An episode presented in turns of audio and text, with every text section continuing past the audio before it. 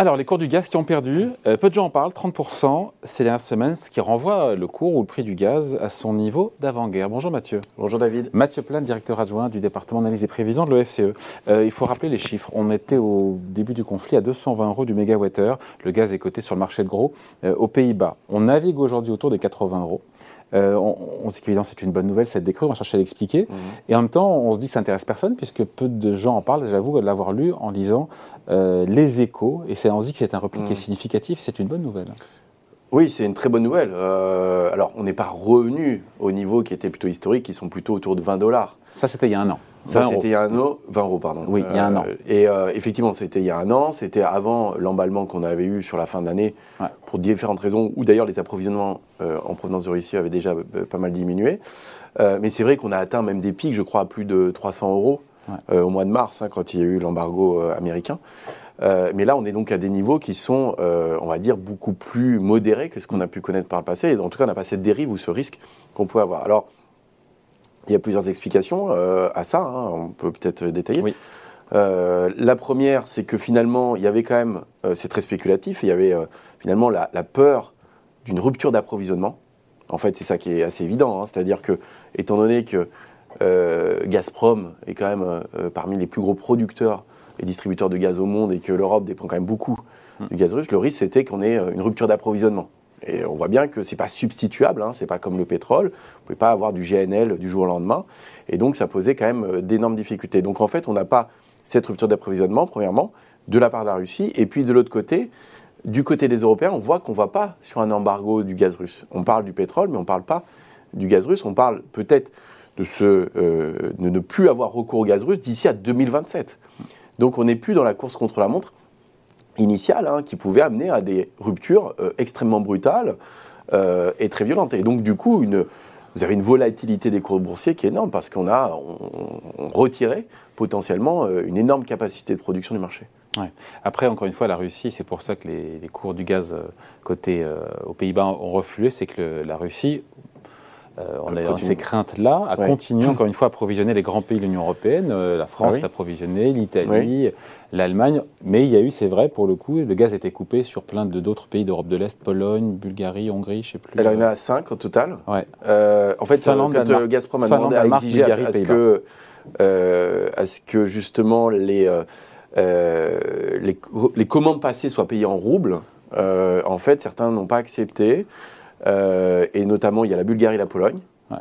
Euh, mais qui avaient déjà un plan hein, euh, dessus. Et puis, vous avez des pays du Nord, il y a la Finlande, les Pays-Bas et le Danemark. voilà.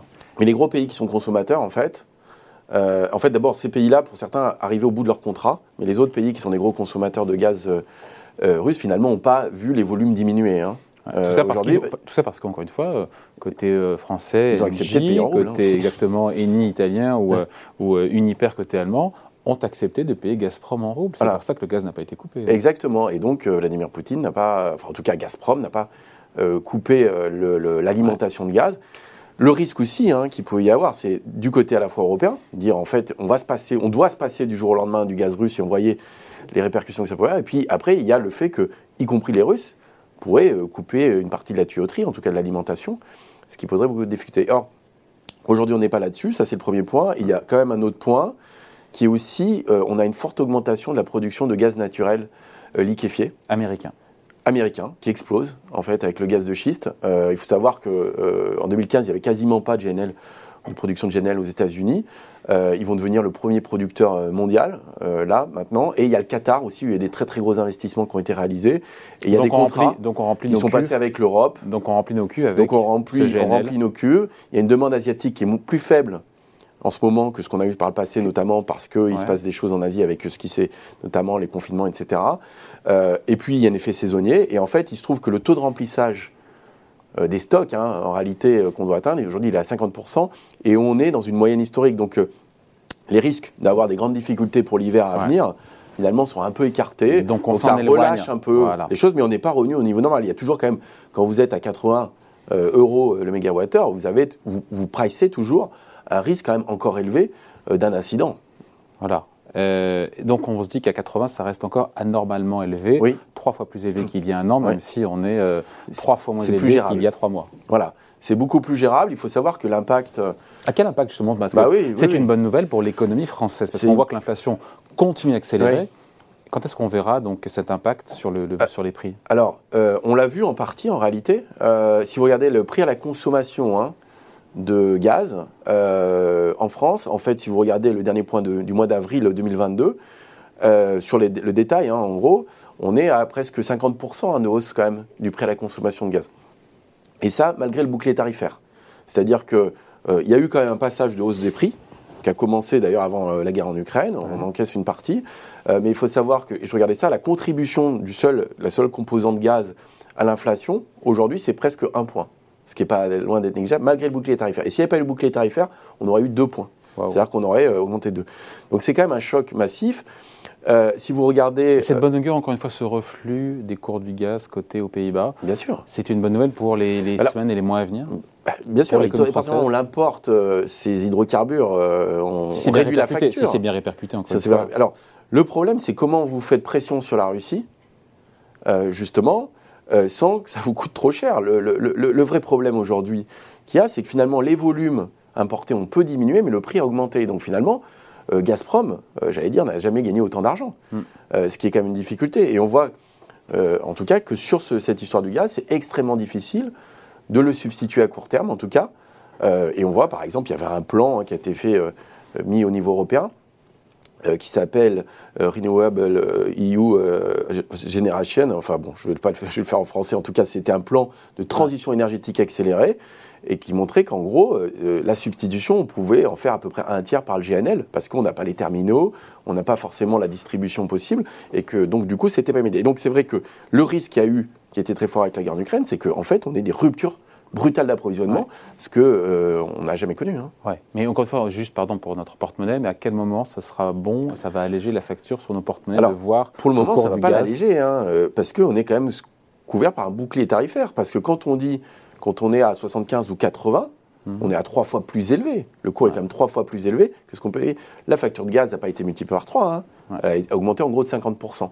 Donc ça veut dire que pour le moment, l'État encaisse quand même une partie. La, seule bonne nouvelle, c'est que euh, c'est si jamais on doit sortir du bouclier tarifaire, progressivement, il n'y aura pas un choc, double choc inflationniste. Et c'est le risque. Et donc en fait, ce qu'espérait le gouvernement, c'est qu'effectivement, au bout d'un moment, les cours du gaz reviennent à leur niveau d'avant-crise. Et qu'on puisse débrancher. Et qu'on puisse débrancher sans qu'il y ait un, nouvel, un nouveau choc euh, inflationniste. Donc ça veut dire qu'en gros, le temps des très hauts cours, finalement, l'État fait effet tampon, en tout cas absorbe une partie de l'impact économique. On se dit que ce, répit, donc il est relatif. Est-ce qu'il est précaire, encore une fois, sur les cours du gaz? Bah, Il est très précaire, euh, on le voit, parce que la volatilité reste élevée. On voit que quand même il y a un apaisement sur les tensions. Pour autant, euh, on voit que les choses ne sont pas réglées. On n'est pas à l'abri d'un soubresaut ou d'une décision de la part de la Russie. Euh, on voit que du côté européen, le schéma est un peu plus clair qu'il y a quelques mois sur euh, les choix, en tout cas sur l'énergie, et notamment cette question de l'embargo. Hein, euh, voilà, donc là, on est sur quand même quelque chose de, moyen terme, on n'est plus du tout sur du court terme, c'est-à-dire se passer de l'énergie, du gaz russe, de l'énergie russe, mais c'est d'ici à 2027, si j'ai bien compris. donc il y a moins de cette incidence-là. il y a effectivement cette production américaine ou du Qatar qui est très forte. Donc il y a une forme de réorganisation. Maintenant, c'est vrai que euh, les vrais soubresauts, ils pourraient venir de la Russie. C'est-à-dire une décision unilatérale qui serait très forte, qui déciderait de couper le robinet à, un grand État. Bon voilà, merci beaucoup. Explication signée Mathieu Plan, directeur adjoint du département analyse et prévision de l'OFCE. Merci Mathieu. Merci David. Salut.